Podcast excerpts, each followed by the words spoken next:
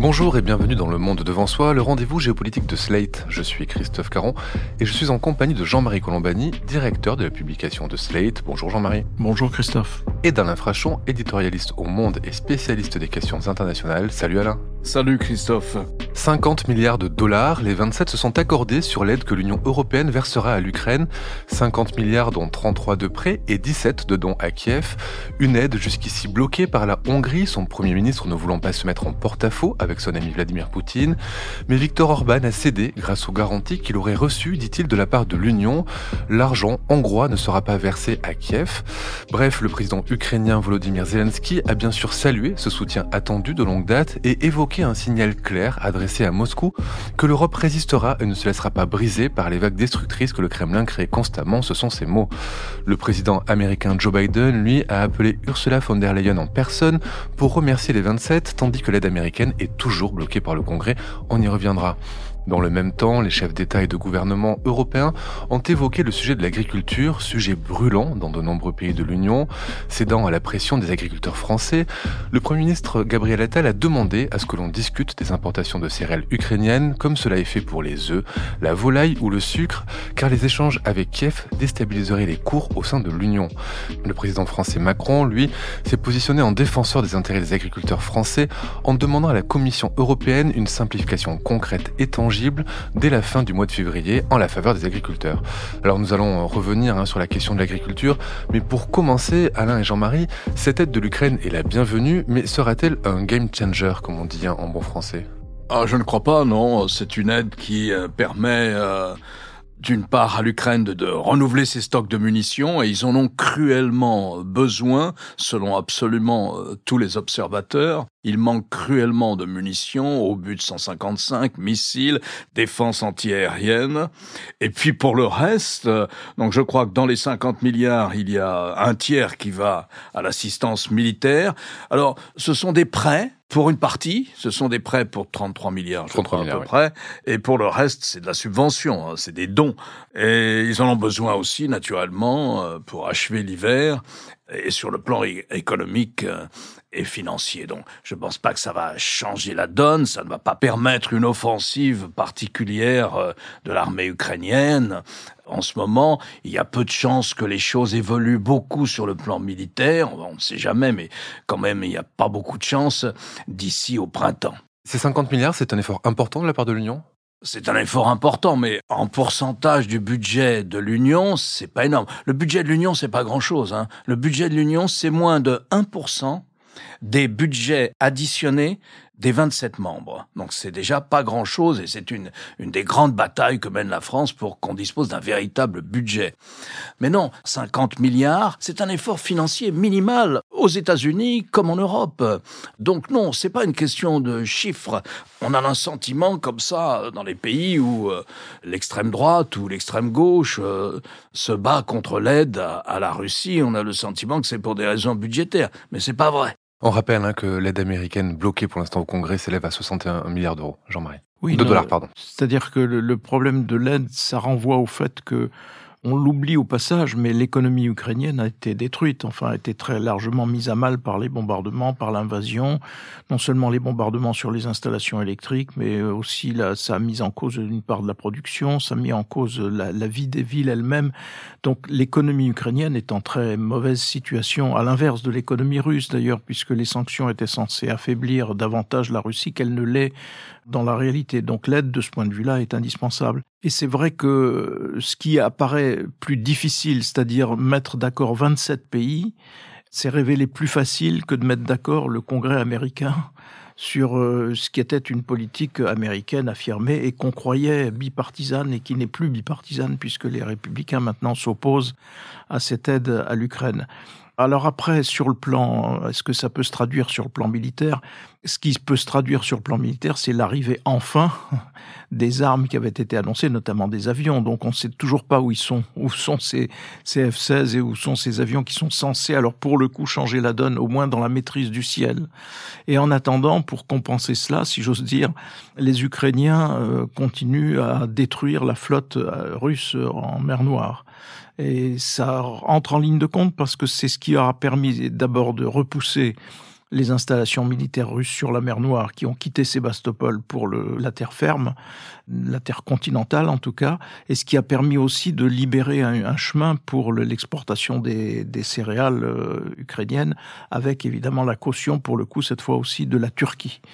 Après, la symbolique est évidemment très forte parce que le fait que les 27 tiennent le choc, continuent d'être solidaires, continuent de poser un front uni à un Vladimir Poutine dont l'ambition reste de contribuer à la défaisance de l'Union européenne, c'est pour les Européens une victoire symbolique forte.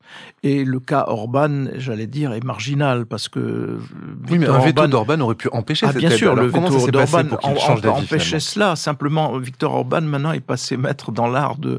Il a besoin lui-même de l'argent européen. Il a besoin. Il ne peut pas vivre sans l'argent européen. Donc, il sait que cet argent européen serait mis en cause pour la Hongrie serait mis en cause s'il était décidément hors du chemin. Donc il ne peut pas être complètement hors du chemin. Donc il y a un petit jeu de chantage habituel qui en général se résout par euh, d'innombrables discussions et des concessions qui sont faites à Orban. Alors on ne sait pas de quelle nature elles sont faites, mais le président français a dit qu'aucun cadeau n'avait été fait à, à Orban. Enfin, peut-être que l'Europe sera moins vigilante sur euh, un certain nombre de domaines où Victor Orban a évidemment passé les bornes, notamment sur la, la presse, le contrôle de la presse, l'attitude vis-à-vis de l'opposition et aussi euh, une bonne part des campagnes antisémites qu'il a ordonnées euh, et qu'il faisait faire dans son propre pays. Mais je veux dire, en mettant vis-à-vis du reste de l'Europe, c'est un point d'appui pour Poutine incontestablement, mais c'est un point d'appui relatif parce que ça ne peut pas aller trop loin Victor Orban ne peut pas euh, définitivement se dissocier de l'Union européenne, sauf à être en faillite. À ce moment-là, on serait dans un autre cas de figure. Les discussions entre l'Union et, la Hongrie elles ont été menées par Ursula von der Leyen, Charles Michel, Emmanuel Macron et Giorgia Meloni. Oui, Giorgia Meloni parce qu'elle est évidemment proche euh, philosophiquement parlant de Viktor Orban. En tout cas, dans sa campagne, elle avait énoncé beaucoup de choses qui peuvent leur être communs, mais surtout ce qu'il y a en cours, apparemment, ce sont des tractations entre Madame Meloni et Viktor Orban sur le post-élection européenne. Et donc, il serait question que Orban, avec le Fidesz, quitte le parti de droite auquel il appartient toujours et dans lequel il a toujours été maintenu, notamment avec l'appui des, Allemands, pour le, un regroupement d'extrême droite dans lequel se trouverait Madame Mélanie, mais différent d'un autre regroupement d'extrême droite, j'allais dire plus sérieux entre guillemets celui-là, parce que celui-là comporte l'AFD allemande, et dans ce regroupement où il y a l'AFD allemande, il y a aussi le Rassemblement national, et l'AFD c'est autre chose, c'est beaucoup plus sérieux, si j'ose dire, que d'autres extrêmes droites, parce que c'est vraiment un retour vers un passé sinistre qu'énonce ce parti. Et parce que pour résumer, au Parlement européen, il y a trois groupes à droite. Ouais. Hein, il y a le, le, la droite parlementaire, hein, droite le PPE. Le PPE qui est dominant. Qui, qui est dominant, qui est auquel appartient Orban. Au, au Parlement européen, auquel appartient Orban, qu'il quitterait pour un regroupement où il y a des partis, euh, j'allais dire entre guillemets populistes, protestataires, le comme CRE. on voudra, mais qui n'est pas l'autre regroupement d'extrême droite, celui-là où figure l'AFD, qui et où figure aussi Salvini pour l'Italie, avec la Ligue du Nord, et le RN pour le moment, qui, je pense, doit commencer à réfléchir à l'endroit où il va s'arrimer. Ce déplacement d'Orban vers le CRE, ça pourrait affaiblir l'extrême droite au Parlement européen. Est-ce que ce sont deux extrêmes droites irréconciliables, CRE et ID pour le moment, ils ne sont pas sur la même ligne. Les uns sont européens, Madame Mélanie l'a montré euh, depuis qu'elle gouverne. Les autres sont euh, non seulement anti-européens, mais plus ouvertement encore pro-russes que les autres. Je voudrais revenir sur euh, les exportations de l'Ukraine qui ont été au cœur des discussions sur l'agriculture lors de ce sommet. Entre autres, hein, on reproche beaucoup euh, en Europe à l'Ukraine d'exporter beaucoup massivement des céréales, de la volaille, des œufs et de déstabiliser les cours. Comment est-ce qu'un pays en guerre, Alain, arrive à produire encore de l'agroalimentaire et à l'exporter? On a l'idée d'un pays sous les bombes, en permanence attaqué, agressé par les Russes. Comment ils arrivent encore à fonctionner? L'Ukraine, c'est un très vaste pays. Et donc, euh, il y a un front sur 1000 kilomètres qui concentre l'essentiel des combats homme à homme, ou des combats entre chars, ou des combats d'artillerie. Pour le reste, vous avez plusieurs grandes villes en Ukraine, d'ailleurs pour la plupart magnifiques, que ce soit Kiev, que ce soit Kharkiv vers, vers le nord et vers la frontière russe, ou bien Odessa, ou bien Lviv à la frontière polonaise, des villes qui souvent ont été russes, polonaises, ukrainiennes, qui ont au fil des siècles ont changé de nationalité et qui sont pour la plupart de très très belles villes. Alors, En dehors du front et des batailles sur le front qu'on surveille de très près tous les jours, là où les, nos confrères, euh, très courageusement d'ailleurs, euh, vont régulièrement avec euh, l'armée ukrainienne, en dehors de ça, vous avez des bombardements, mais sporadiques. Par exemple, je me souviens que j'étais à cette époque-là d'ailleurs à Kiev l'hiver dernier, vous avez de temps en temps une alerte, alors vous descendez dans le métro ou quelque part, s'il y a un abri, dans, un, dans les hôtels, il y a des abris, dans les administration aussi, mais la vie continue. Les restaurants sont ouverts, le théâtre est ouvert, l'administration fonctionne. Tout ce qu'avait dit Zelensky dès le début, nous sommes là, nous n'allons pas partir, pas de panique. Et il n'y a pas eu de panique d'ailleurs. Et de manière assez admirable, les Ukrainiens et les Ukrainiennes, pour une large part, font fonctionner le pays. D'autant que ils vont en Pologne, ils reviennent en Ukraine, on met les enfants à l'école en Pologne, les parents reviennent dans l'appartement en Ukraine. Voilà. Tous les jours, les Russes envoient des missiles sur les villes qui touchent une maison, un groupe d'immeubles, une station-service, un hôpital, de manière à terroriser la population et à l'épuiser moralement. Mais c'est sporadique, c'est-à-dire que, voilà, dans la nuit, sur une ville comme Kiev, une cité très vaste, vous pouvez, si vous êtes au nord et que le bombardement a lieu au sud, vous pouvez ne pas savoir qu'il y a eu ce bombardement. Enfin, vous le savez parce que c'est un pays très connecté et donc là, tous les Ukrainiens ont sur leur téléphone portable un système d'alerte du gouvernement qui signale avant même qu'il arrive qu'un missile arrive. C'était le cas aussi par exemple dans des endroits comme le Liban et on a le sentiment qu'une ville est sous les bombes comme Londres a pu l'être durant le Blitz. Mais le Blitz a duré jour après jour après jour pendant plusieurs semaines, sinon plusieurs mois, avec euh, des vagues de bombardiers qui noircissaient le ciel et les bombes tombaient partout dans la ville, sur toute la ville plus sur la rive de Londres où il y avait des installations industrielles, mais les bombes tombaient sur toute la ville ou presque. Ce n'est pas le cas. Ce sont des missiles qui font beaucoup plus de dégâts qu'une bombe, mais il y en a moins. C'est pas des tirs massifs de missiles. On les compte quand ils arrivent. On dit cette nuit 20, 40, 50 drones plus trois ou quatre missiles sont, ont été frappés Kiev. Parce que la stratégie russe, euh, qui paraît la stratégie la plus destructrice et la mieux élaborée, d'un strict point de vue militaire, c'est d'envoyer beaucoup de drones, parce qu'un drone, ça coûte pas trop cher, et donc qui sature la défense antiaérienne ukrainienne. Après, quand la défense antiaérienne ukrainienne se trouve sans munitions, on envoie les missiles. On envoie deux, trois, des vagues de 10, 15, mais pas plus de missiles. Donc euh, voilà comment euh, subsiste dans la guerre une manière de normalité. Ces euh, exportations ukrainiennes vers l'Europe, elles mettent vraiment en danger euh, l'agriculture européenne? Bon, C'est-à-dire, elles provoquent toujours un, choc, évidemment. Quand vous avez un poulet euh, ukrainien qui est vendu 3,50 euros et qu'un poulet français peut aller jusqu'à 20 ou 25 euros, je veux dire, on voit bien que les consommateurs peuvent vite faire la différence et acheter plutôt le poulet ukrainien que le poulet français. Donc, euh, même si le français peut se prévaloir d'une qualité supérieure, ainsi de suite. Donc, forcément, il y a un, effet sur le, le sort de ceux qui euh, élèvent des poulets en France par rapport à cette concurrence. C'est une concurrence forte.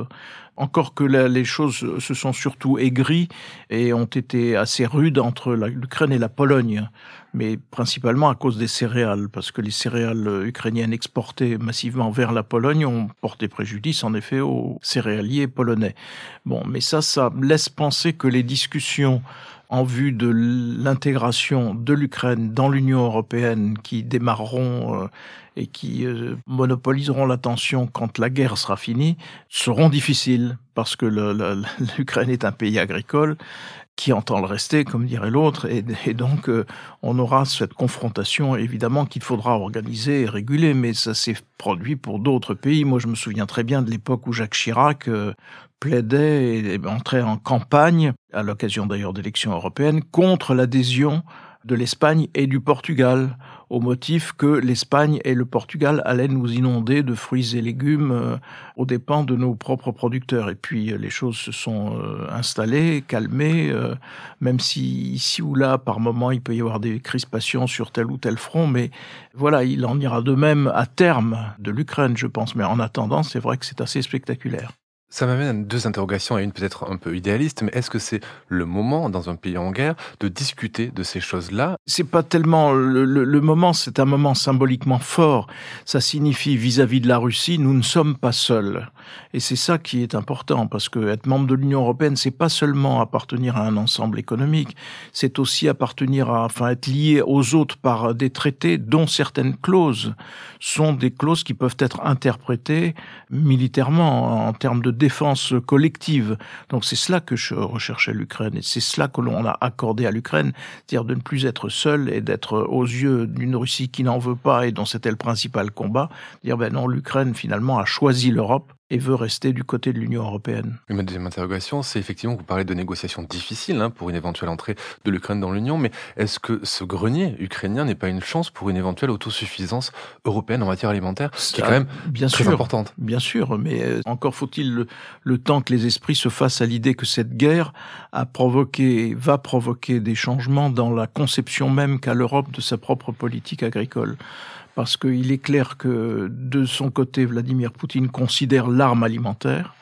Il l'a toujours considéré aussi. C'est un peu la notion, comme diraient les Allemands d'un certain bord dans l'entre-deux-guerres, qu'il y avait un problème d'espace vital c'est-à-dire que l'Ukraine est un grenier à blé que voulait malgré tout agréger euh, la Russie de Poutine.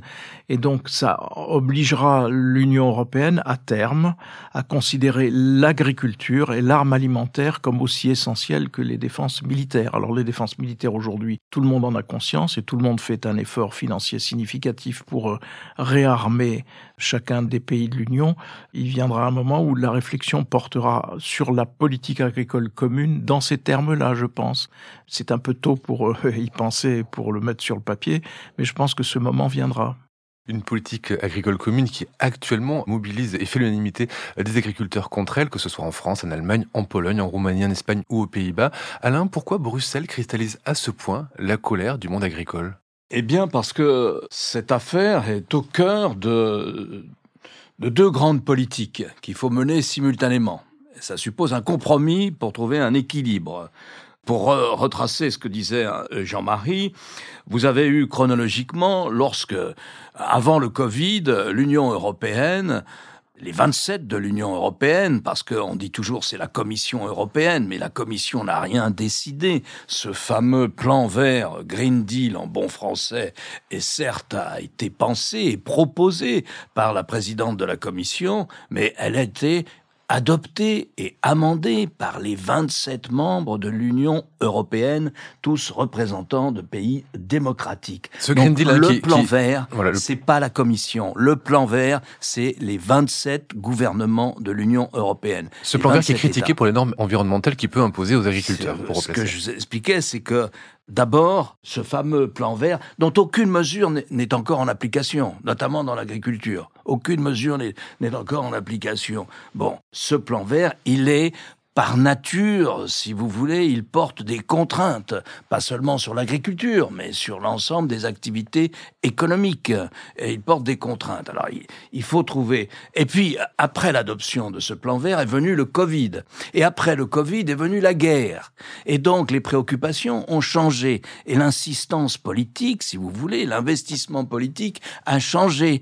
Comme il y a eu le Covid, on s'est dit, oh là là, mais on peut pas dépendre à ce point de la Chine notamment, pour un certain nombre de produits médicaux pharmaceutiques de base. Comme la Chine euh, ne nous veut pas forcément du bien sur le plan stratégique, nous sommes en concurrence, c'est d'ailleurs comme ça qu'on la présente dans les documents de l'Union européenne, un concurrent stratégique, eh bien, il faut avoir un minimum d'autonomie sur le plan médical.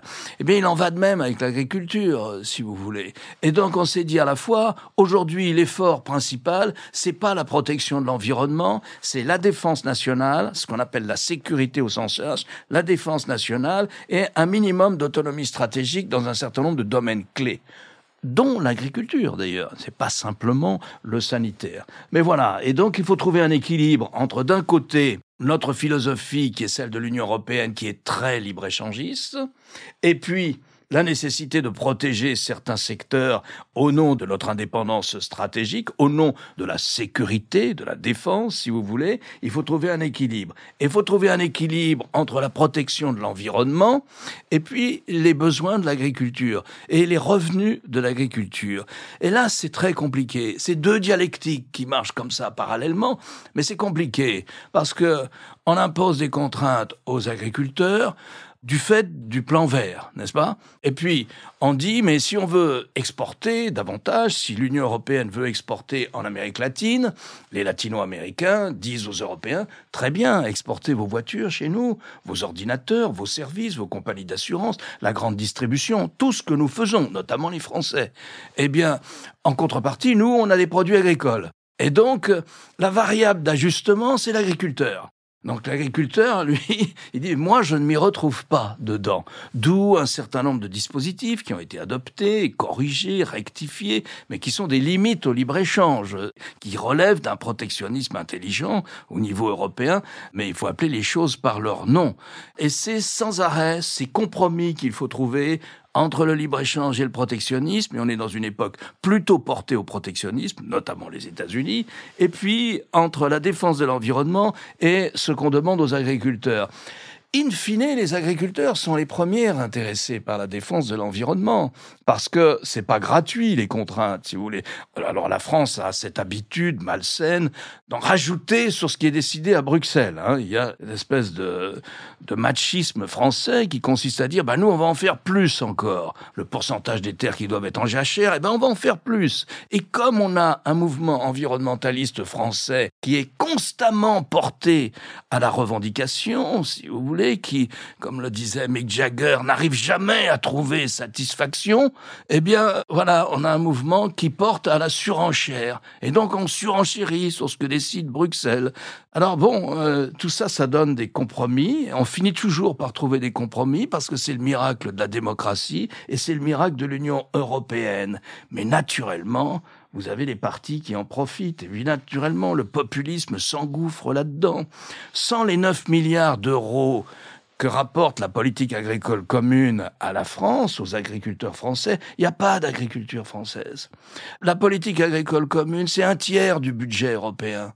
Et euh, qui n'importe pas n'exporte pas. Les agriculteurs français exportent. Après, vous tombez sur un problème plus compliqué au niveau national, qui est le revenu des agriculteurs. Un agriculteur travaille en moyenne 80 à 100 heures par semaine. C'est pas rien. Pour un revenu moyen, pour les petites et moyennes surfaces de l'agriculture, inférieur au SMIC. Ça va pas. Un agriculteur français ne fait pas que produire de l'alimentation. Il entretient l'environnement. Il participe au maintien d'un paysage. Il est un élément clé, c'est vrai, de nos civilisations européennes et notamment en France. Pour ça, il n'y a pas de revenu. Il n'y a pas un revenu spécifique pour ça.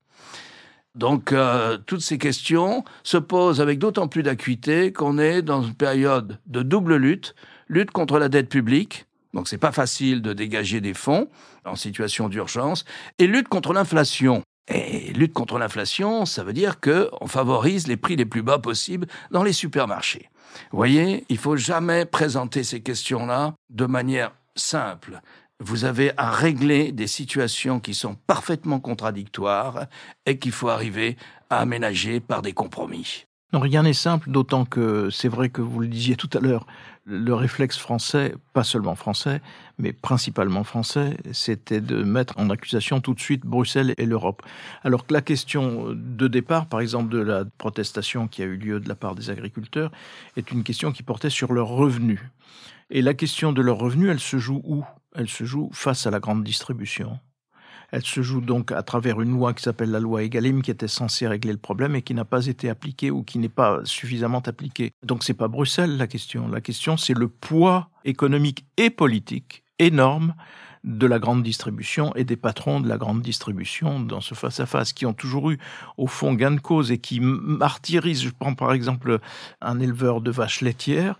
Il est martyrisé chaque année parce que chaque année, la grande distribution va demander à changer de le pot de yaourt, euh, le fromage blanc, ainsi de suite, et de façon à obtenir à nouveau des, des baisses de prix et donc un, revenu pour l'agriculteur qui ne va cesser de baisser. C'est là qu'est la, la, question.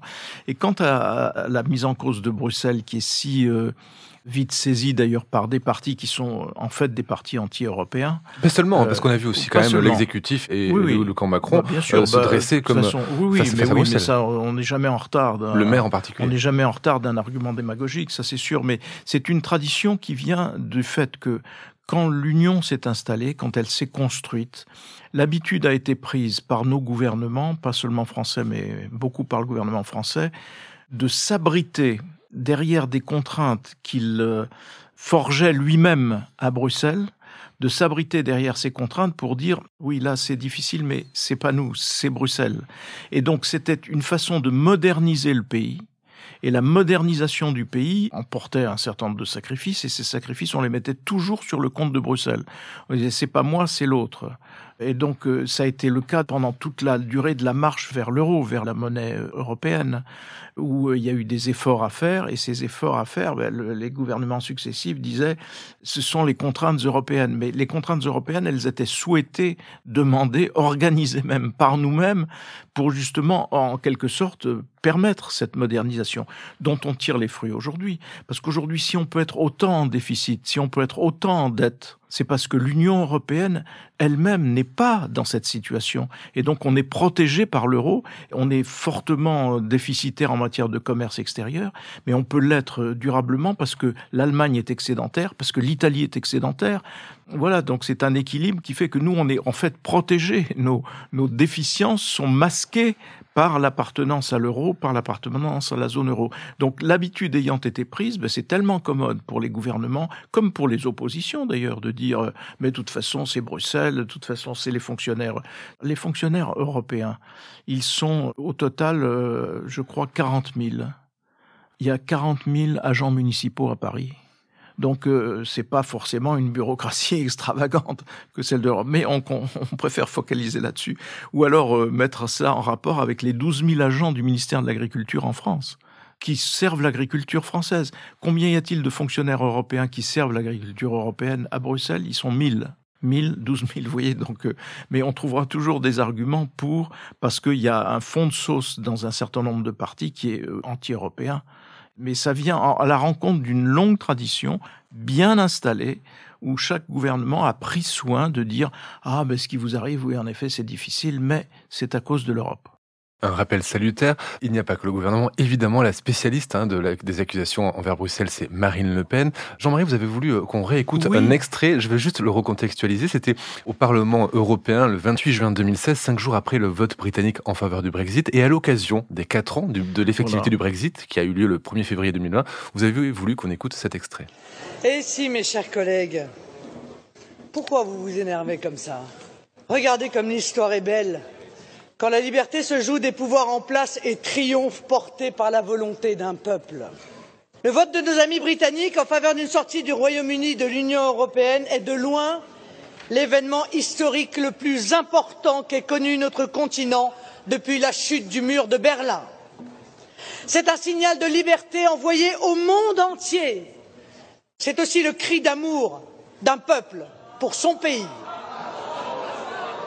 Les Britanniques ont choisi une voie que d'aucuns prétendaient fermer pour toujours, et vous en faisiez partie d'ailleurs. Allez, rangez vos mines boudeuses, rangez vos discours de rageux, et réjouissez-vous au contraire de la libération des peuples. On a l'impression à l'entendre que l'Union, c'était l'Union soviétique. L'Union oui, soviétique sont la même chose. Absolument. C'était d'ailleurs un des arguments des, des, partisans du Brexit de comparer l'Union européenne au système soviétique. Mais là, on voit vraiment l'ADN le, cœur business, si j'ose dire, du parti de, Marine Le Pen, alors même que le Brexit a eu lieu, s'est développé et a donné une catastrophe stratégique et une catastrophe économique. Et donc on voit ce que ça donne très précisément. C'est un rétrécissement qui coûte aux Britanniques, dont le système de santé aujourd'hui s'effondre, qui n'ont plus d'argent pour leurs écoles, qui euh, ont des rayons vides dans leurs magasins. Je veux dire, c'est une vraie catastrophe et c'est en même temps une impasse stratégique majeure. Et donc euh, voilà ce qui réjouissait Marine Le Pen, et voilà ce qui continue d'animer un certain nombre de secteurs de l'opinion en France, et notamment de celui qu'elle représente, parce que à travers tout ce que l'on voit aujourd'hui se mettre en place de dénonciation des traités européens pour faire en sorte que les traités européens soient désormais en dessous des lois nationales, alors que la hiérarchie des normes de toute éternité, la hiérarchie des normes place les traités au-dessus des lois. Et donc euh, voilà ce qui nous menace en fait. Et voilà ce qu'il faut rappeler à Madame Le Pen, parce qu'elle prétend aujourd'hui qu'elle ne s'était pas félicitée du Brexit. Non seulement elle s'en était pas félicitée, mais je pense qu'elle continue de s'en inspirer. Mais elle n'est pas Madame Mélanie. Madame Mélanie a d'entrée de jeu, sous l'influence d'ailleurs de son prédécesseur à la tête du gouvernement italien, ancien président de la Banque centrale européenne, Mario Draghi, s'est tout de suite euh, aligné sur les intérêts de l'Italie qui sont des intérêts en Europe et qui sont des intérêts européens. Non, Marine Le Pen reste fidèle à son alliance avec Matteo Salvini et Matteo Salvini continue, lui, à plaider contre l'Union européenne, à plaider contre l'OTAN, à plaider en faveur de la Russie de Vladimir Poutine. Attention donc au double discours. Merci Jean-Marie, merci Alain. Alain, je rappelle votre chronique chaque jeudi dans Le Monde et sur le monde.fr. Jean-Marie, je rappelle quant à vous votre participation à l'émission politique le jeudi aussi sur France 24. Merci messieurs et à la semaine prochaine. Merci Christophe. Merci Christophe. Le Monde devant soi est un podcast produit par Slate Podcast avec Jean-Marie Colombani et Alain Frachon. Direction, production éditoriale, présentation Christophe Caron. Montage et réalisation Aurélie Rodriguez.